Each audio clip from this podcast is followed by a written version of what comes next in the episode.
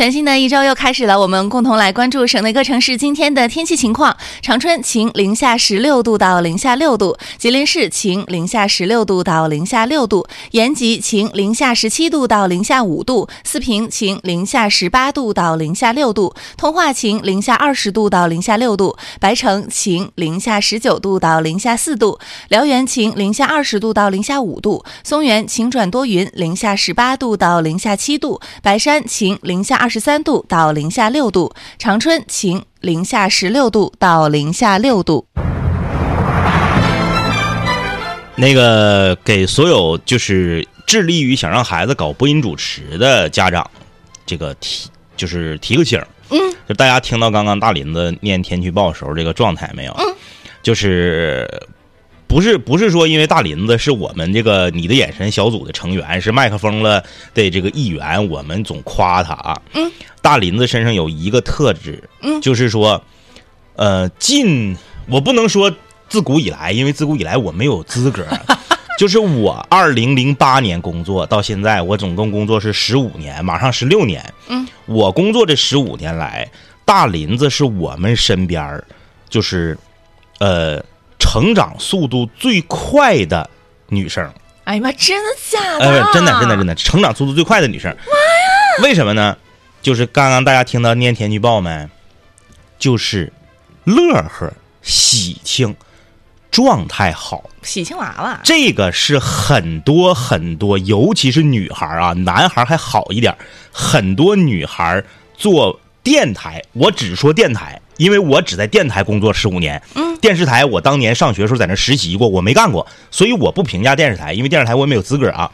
就是很多想做广播节目女主持人的女生，有一个统一的误区，嗯，这个误区非常可怕，不是他们的问题，是我们播音主持教育的问题。哦，哎，就是电台节目女主持人一定要。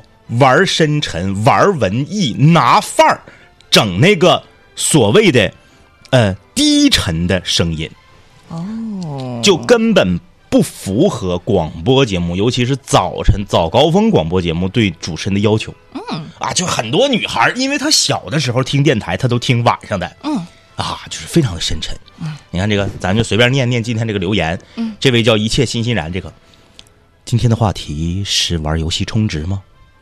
我主要玩单机游戏，一个游戏可能几十块钱到几百块钱不等，但是每个游戏都能玩很久。在这里，我想说一下，游戏和游戏还是有区别的。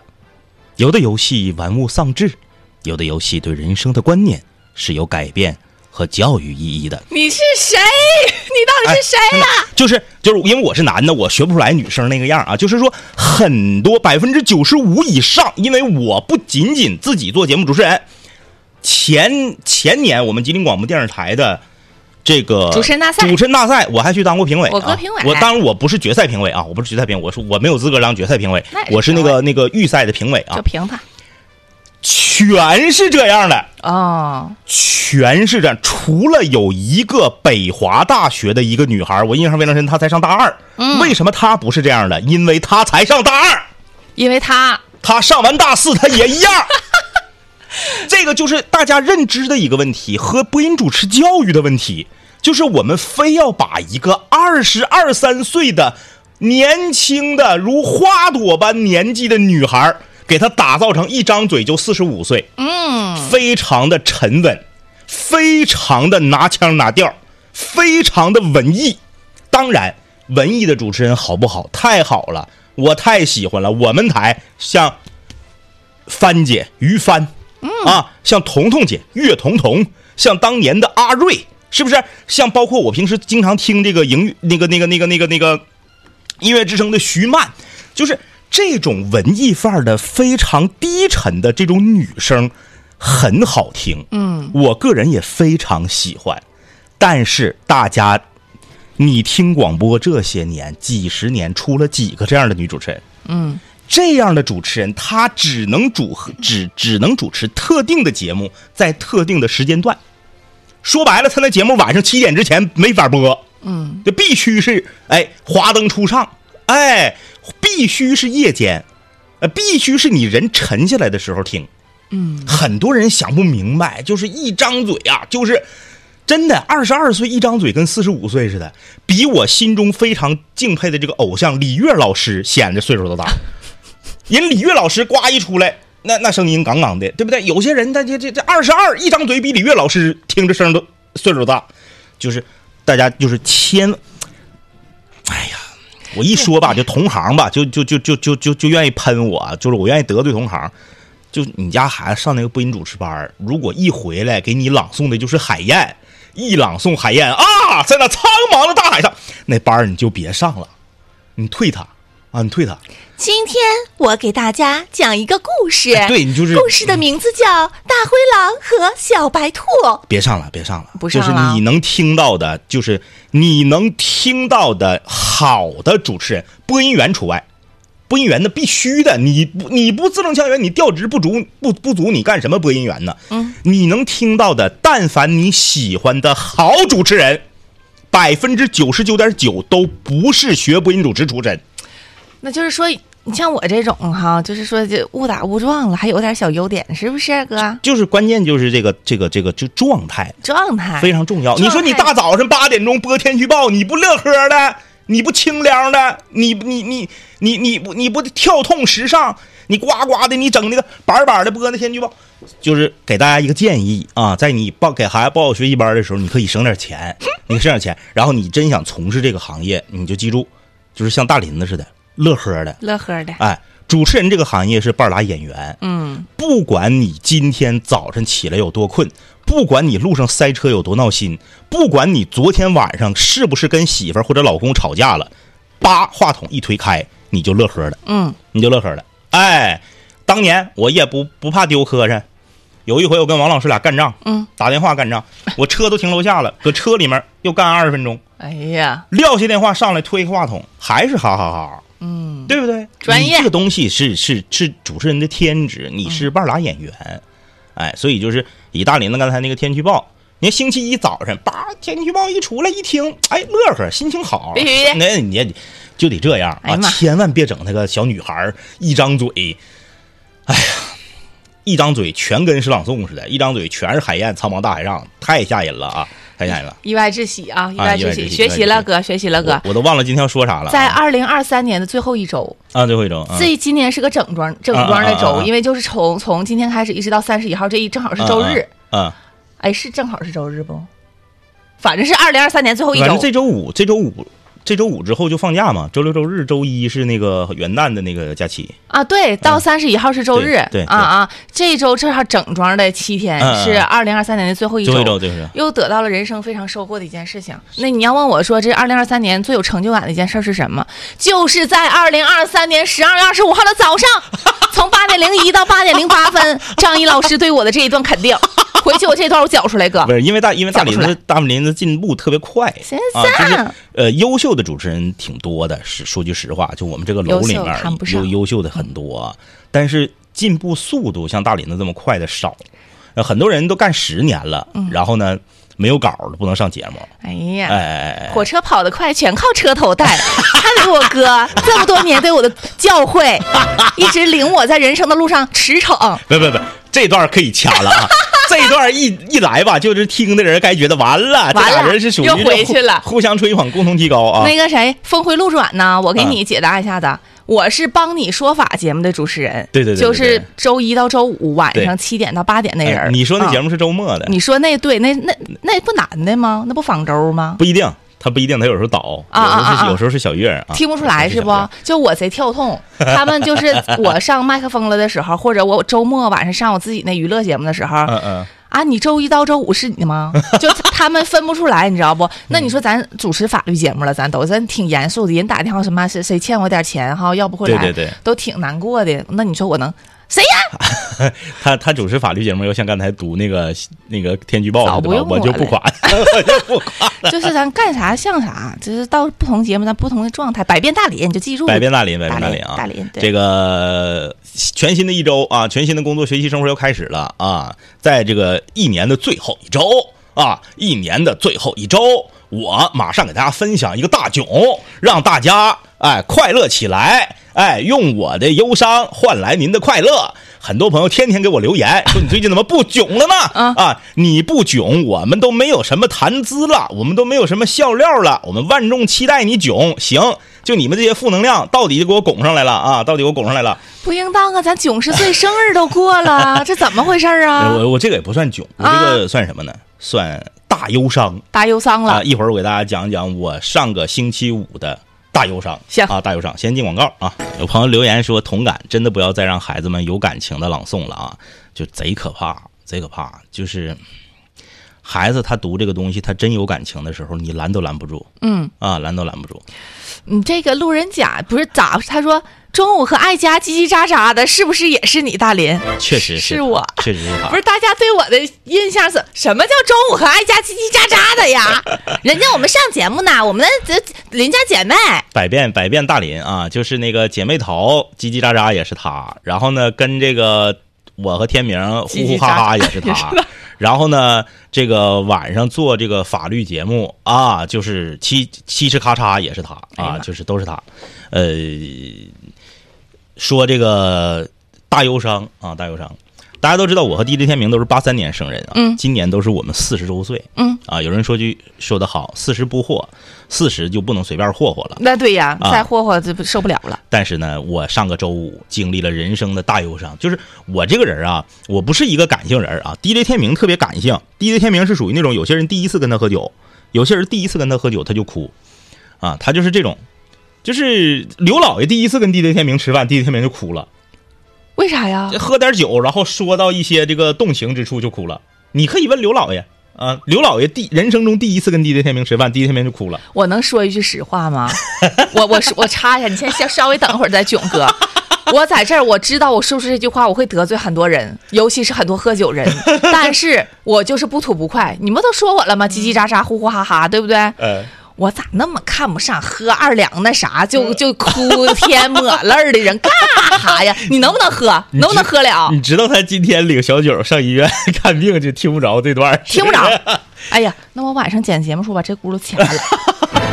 真的就是那个，你像 DJ 天明是一个特别感性的人，然后嗯我呢就是属于冷血怪啊，就是即使是像我这么冷血的人，我上个周五我也特别感伤。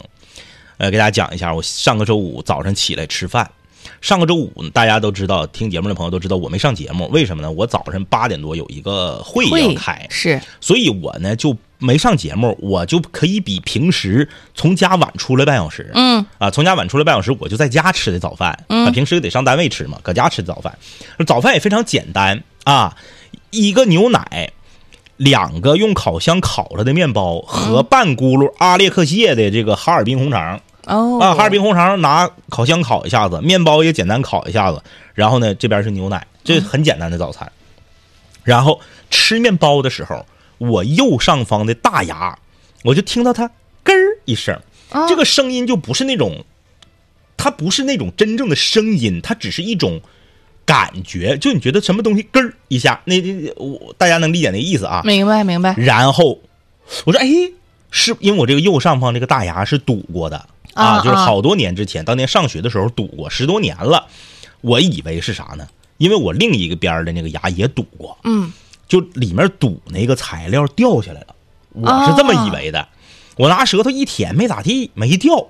但是呢，我下意识的我就不用这个地方吃吃东西了。那没毛病，避着点儿。面包也是很软乎了嘛。我呱呱吃完了面包，喝完了牛奶，上班儿到单位就开会，会一开开到中午十二点半。嗯，整个中间这个过程我是没有机会进食的。那对呀，啊对人开会开会呢，十二点半会议结束，上食堂吃第一口饭，这一口下去给我疼的，就一直疼到脑瓜信子。啊。就东北人都知道嘛，就脑瓜信子、头发梢子嘛，就是这个一直疼到脑瓜信子，嘎一下老疼了。嗯。我说完了，我说牙坏了，那咋回事？漏神经了？我赶紧把嘴里面这些这个饭啥的，我放倒到另一边，嚼吧嚼吧咽了之后，我拿舌头一舔，呜呼哈呀，果然裂个大缝子。啊，就那那补的牙的材料掉没掉？补牙的材料没掉，牙裂个大缝子。就是一就是大家想象一下，你这个牙是一个一个一个一个固体，正中间这个地方因为被腐蚀了、龋齿了、腐蚀了之后，它出个洞，然后你往这洞里面塞个材料，然后这个材料原封没动，被填充的这个牙两半了，嗯嗯嗯，嘎嘎疼啊，嘎嘎疼。但是呢，因为它左右，因为它是大牙嘛，左右两侧的牙还挤着它，虽然裂了，但是它没有掉下来。嗯，然后呢，你你你舔这个牙的时候，它有个大缝，然后它因为它裂了嘛，它挤着两边的牙，你这个地方就有一种肿胀感，嗯嗯呜呼哈呀啊，给我疼懵了，当时眼泪差点下来。我说不行，我说坏了，牙碎了，牙碎了。咋整的呢？哎，我就中午抽简单歘了一口饭，赶紧我就那个开开车，我就上那个我认识的一个牙医小诊所。这个牙医小诊所呢，是因为当年他给我妈治过牙，嗯，是一个亲戚的，是一个朋友的亲戚啊，我就去他那儿了。他拿小镜子给我一看，说不行了。上口腔医院吧，我这儿整不了啊你这牙，你这你这牙得拔，你这牙留不住了。就是连那个外面给你磨碎，留个小留个小牙根儿给你套牙冠都不行了，就这个牙彻底废了，彻底废了。那它不只是裂开了而已吗？啊，对，对对，他然后他他说那啥，他他说我这还我可以给你拔，但是哦他说你这个这个位置，你这个碎法，我有点不敢，我怕给你整坏了，哦你最好上口腔医院。哦哦哦，当时我一寻思上口腔医院太麻烦了，那时候下午两，那时候快两点了已经。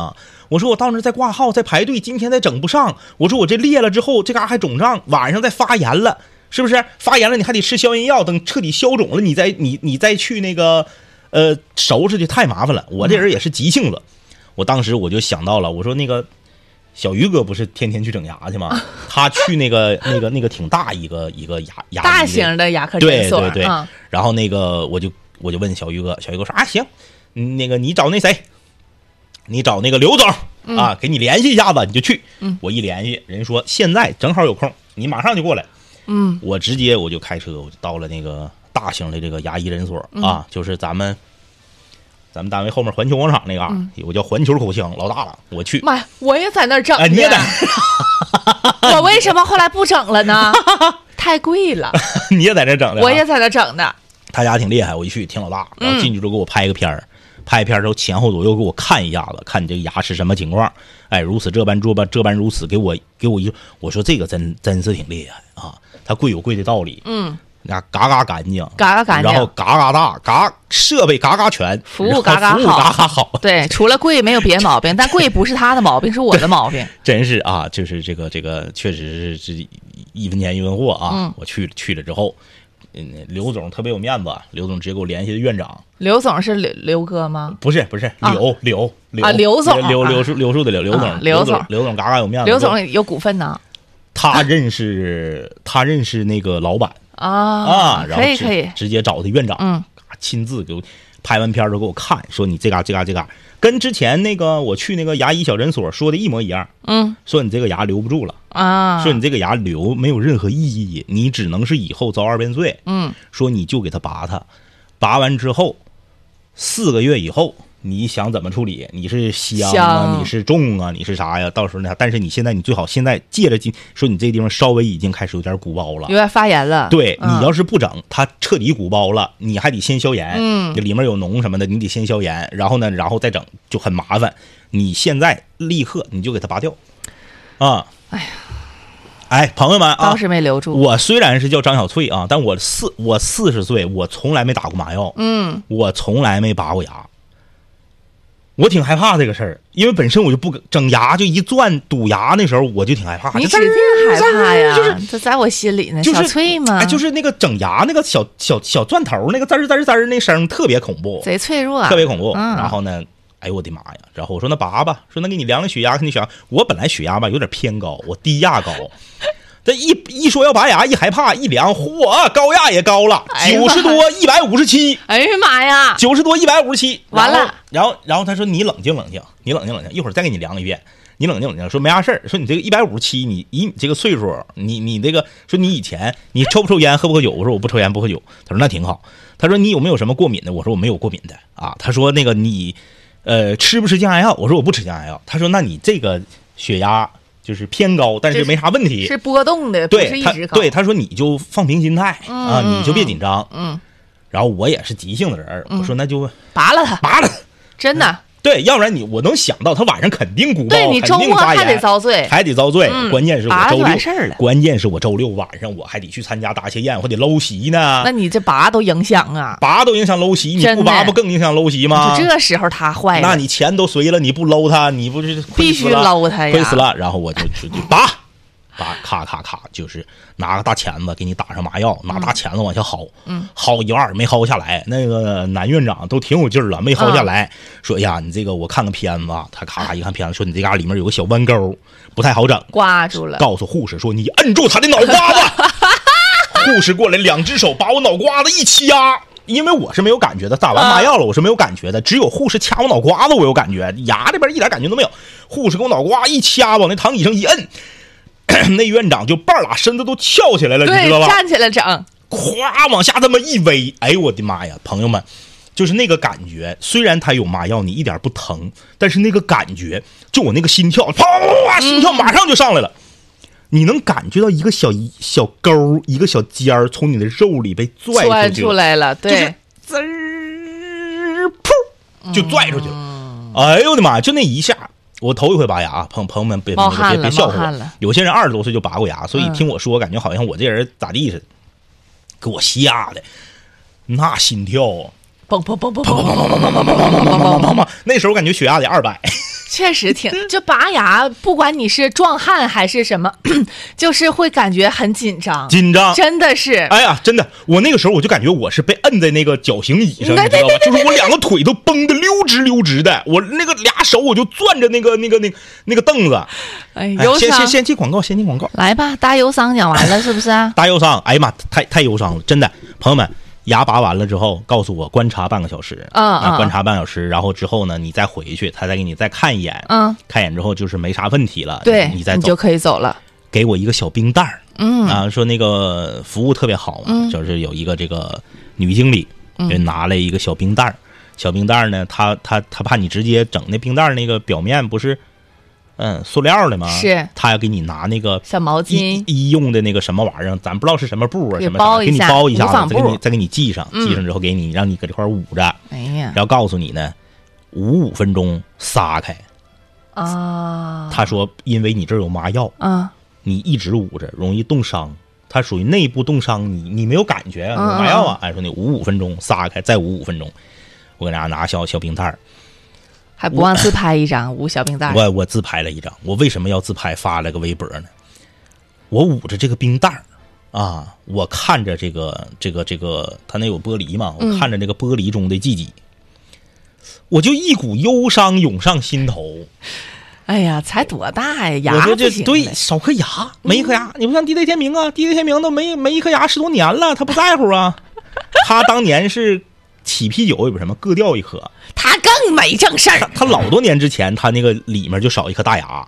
然后他为啥不愿意嗑瓜子儿呢？不愿意啃骨头呢？牙不行，这少一颗牙。嗯，然后我这个就是我这这这么多年，你这牙都是完整的呀，我也没拔过利齿牙，我这牙都是完整的。嗯我说这突然间没一颗牙，然后吧，你知道人一没有一颗牙吧，你舌头搁这过的时候，你感觉那块空躺的，然后呢一说话像像漏风似的，特别忧伤。然后你把拔下来的那颗牙珍藏起来了。哎，这是我最大的失误，我忘跟他要了，因为那牙碎了嘛。他拔完之后，我就我就忘说这个事儿了，要不然其实我应该拿回来。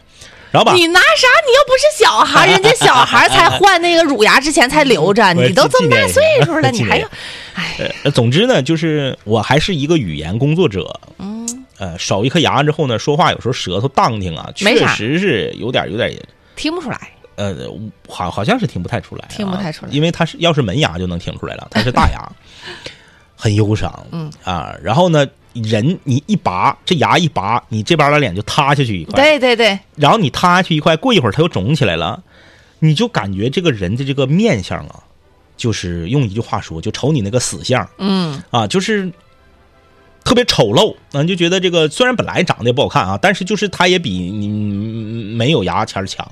主要是不是牙塌脸塌的事儿，嗯嗯嗯主要是拔完牙精气神儿没了。对对对对对，就是那个状态不行。哎，整个人就特别的丑丑陋，特别的颓靡、啊，然后就就很忧伤，就人生四四四十岁头一次打麻药，头一次拔牙，呃，让你感受到了一个就是那种岁月给你带来的那种沧桑感。对啊，很挺好很无力啊，很无力。你在四十岁的这一年，人生包括你的身体开始走下坡路了，你这不是挺值得纪念的吗？然后就得注意了啊，嗯就得嘚就不能嘚瑟了啊，好好刷牙啥的。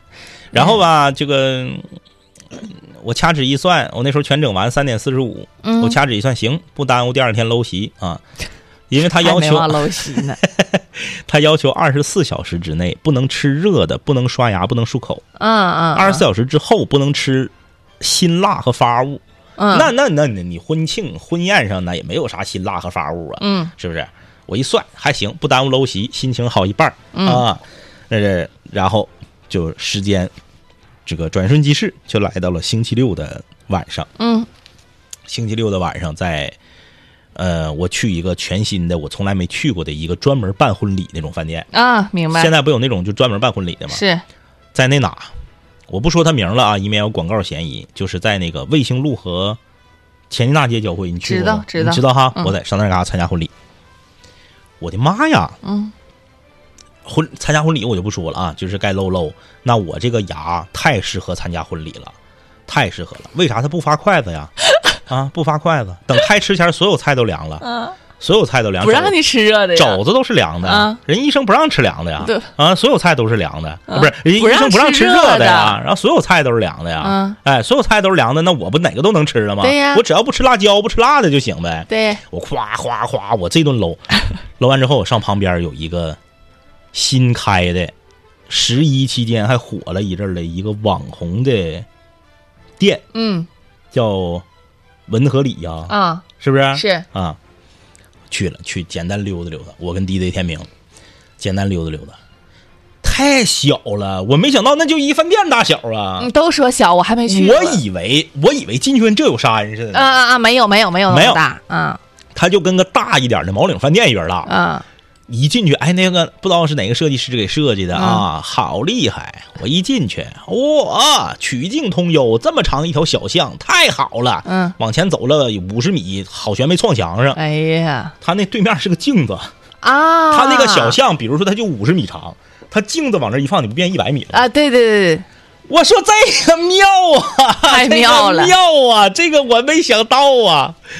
我在里面溜达一圈儿，怎么样？就是感觉一楼是小吃，二楼就是饭店的各种包房，然后他把一些老物件，他就跟那个长沙那个文和友是一样的，嗯就是把把这里面做成这个八十年代、九十年代，可能你去了感触还会还好，嗯比你再年轻的，就九五年以后的再去，可能就没什么太大感觉了。嗯嗯嗯，啊，就是那些什么二八大杠啊，那些那个只有八个按钮的电视啊，呃我对他们也没感觉，哥，哎，你没见过那个八个按钮的电视？没看过啊，那你也你也白扯了。我也白扯。对，然后包括里面有一些邮局呀、什么粮粮店呐、什么这那乱糟的这些，就是特别适合女生去照相。嗯，可以拍照打卡。啊，除了照相就没有什么太大的意思了。而且它里面好多招商还没招上来呢，很多、很多店是空着的。它也开有一段时间了，然后有的店吧，你看着你以为是店，但它实实其它其实只是起了个名，是饭店的包房。啊，哎哎哎，你比如说它这个地方叫什么什么书局，嗯嗯，你会以为里面就是个书店。你说，哎，我想进去看看，那有没有卖小人书的？结果你一进去，它小人书只是摆设，嗯。你是搁里吃饭的。嗯，明白。哎，然后旁边比如说叫什么叉什么叉叉叉照相馆，你以为进去真能照相呢？然后给你来一张胶片的，然后给你洗出来，呃不是，嗯，它里面摆一堆胶片相机是摆设，你在里面也是吃饭的。就是一个一个的主题餐哎，厅对对对对。对似的，像，就是我觉得如果他真弄成像我说的那样，就嗯书局就是书局，嗯。然后邮局就是邮局，然后这个照相馆就是照相馆，那我觉得会很有意思那。他不挣钱呢？有几个人会去邮局、书局、照相馆呢？对不呃对？长春现在能洗胶卷的照相馆应该不少不超过五个了啊，嗯不超过五个了。所以就是我本以为我们这在里面怎么不得溜达个一小时啊？嗯，十五分钟出来了。走不上。我虽然没去过，但我看到好多人都去了，然后回来就说就是很小，很小很小，面十五分积很小钟出来了，，然后逛不了太长时间。小九特别开心啊就是小女孩儿特别喜欢，就是到这儿到那儿照照相啥的，特别开心。然后门口还有给小朋友抽奖什么的啊，嗯这这这个特别开心。呃，别的就没有啥了。然后那个行星期六晚上嘛，这不吃搂完席了吗？啊搂完席了，我说还不回家，没啥意思，这才六点多啊，干点啥呢？就是不愿意回家，干点啥呢？就不回家。哎我就买了一张电影票啊，啊，去看了柯南最新的大电影《名名侦探柯南》动画片吗？动画片。呃，你肯定是不乐意看啊。我肯定是不行。我就吧，不知道为啥，因为我大大上周吧，我看了一个最新的那个国产的那个悬疑片儿、嗯啊，一个那个叫做《瞒天过海》。啊，瞒天过海啊，看完之后呢，我和刘老爷有一个共同的呃感受感受就是呢，人生中的这两个小时时间就白白浪费了。啊，白白浪费了，嗯然后还不是白白浪费，你还花钱浪费的，嗯啊，花钱浪费的，就是除了这个张钧甯这某某那么一两场戏长得挺好看之外，嗯，就是好了不无需多言了不说了，不说了，我们都懂了不说了啊，到了。不说了。嗯，但是它勾起了我想看一部推理侦探电影的这个这个欲望。嗯，行，我就那看柯南吧。啊，柯南这不是呃推理的吗？小前看过漫画书，这咋样？稀弄。我不知道大家是安慰我还是就是真事儿啊。嗯很多朋友都说自己拔牙，有个有个说三十五岁已经拔了三颗半了啊，不知道那半拉是怎么回事啊。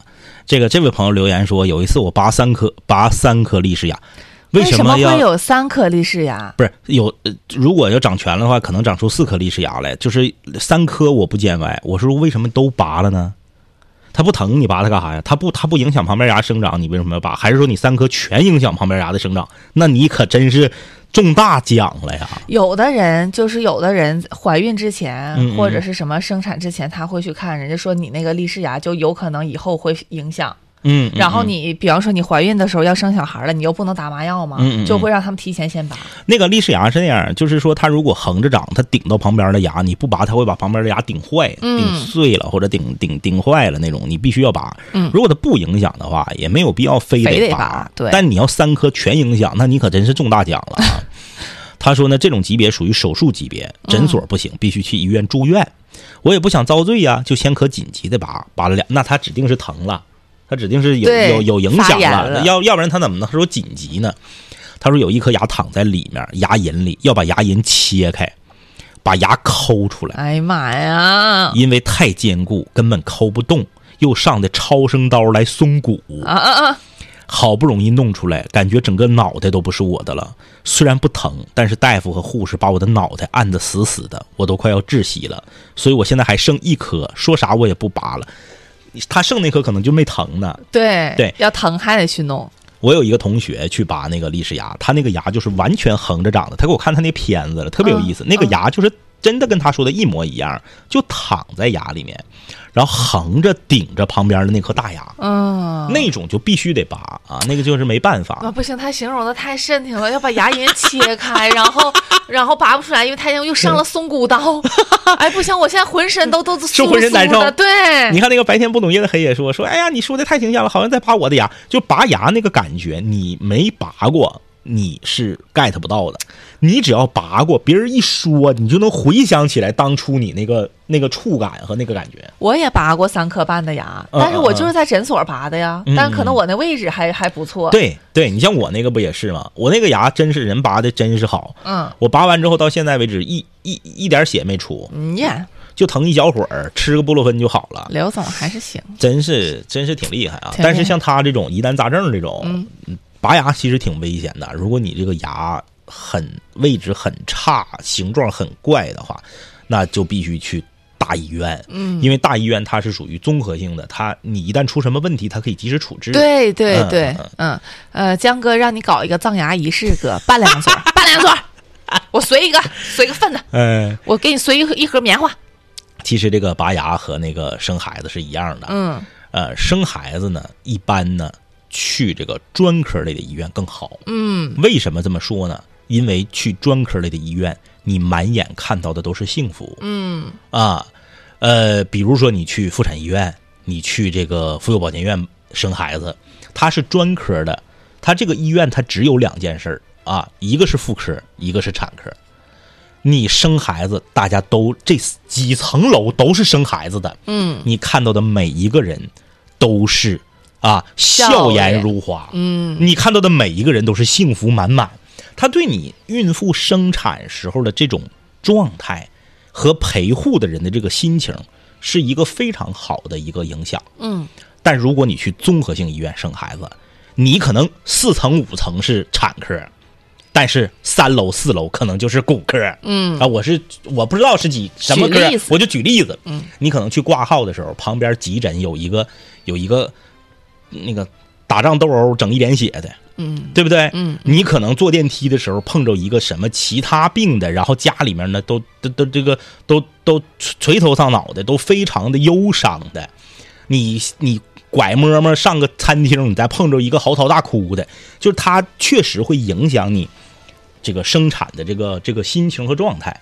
但是，如果医生告诉你说你这个叫你，比如当年生我的时候，我那叫什么枕横位啊，我也不懂啊，反正就特别难，这个这个这个接生就特别难的这种啊，呃，什么就是有脐带缠脖的这种啊，嗯就是都特别难的这种，就一定要去综合性大医院生孩子。嗯因为综合性大医院它有其他的科室，一旦你出了问题，你不用救护车转院，你就地你就可以处理，嗯，是这个对这个生命安全的一个呃多重的保障啊。哎，我我有我突然先想到一个我要和你分享的事儿，哥，嗯嗯嗯但时间不太够了，我下次吧，下次先记一下，先记一下。拿手机记事本记上。对对对，要不然容易忘。我突然想起来一个，就就你刚才说某一句话的时候，就把我这个事儿给我勾起来了。啊是是是我对我现在有两个事儿要说，我有两个事儿要说。你先把短的能说完的说了。没有能说完的，没有能说完的。我们来先给大家留一个悬念啊，我们再看一下小九，就刚才拔三颗利氏牙那个，嗯，他说我是四颗都横着长，嚯有，两颗完全没长，有两个横着冒了一点头儿，牙根儿还长。长的长得错综复杂，必须都要处理。拔完确实脸都松弛了。哦，那你这个他牙根儿长那你真是中大奖了，你四个全横着长，你真是中大奖了。他牙根儿长不说，他那牙根儿还急了拐弯儿的，错综复杂那他必须得抠，要不然的话，那你这个这个一劳永逸嘛，长痛不如短痛嘛。他还剩一颗呢，还剩一颗呢。那个，反正，但我是这样的，他要是不发言不闹我的话，我不会去动他的。嗯，但是你要是等到他发言再弄，就看你赶到啥时候吧呃。牙疼不是病，疼起来就要命嘛。嗯就是牙疼的那个感觉，它跟其他的疼痛不一样。嗯啊，它不是说几级几级那种。你像痛风是倒数第二级，嗯对不对？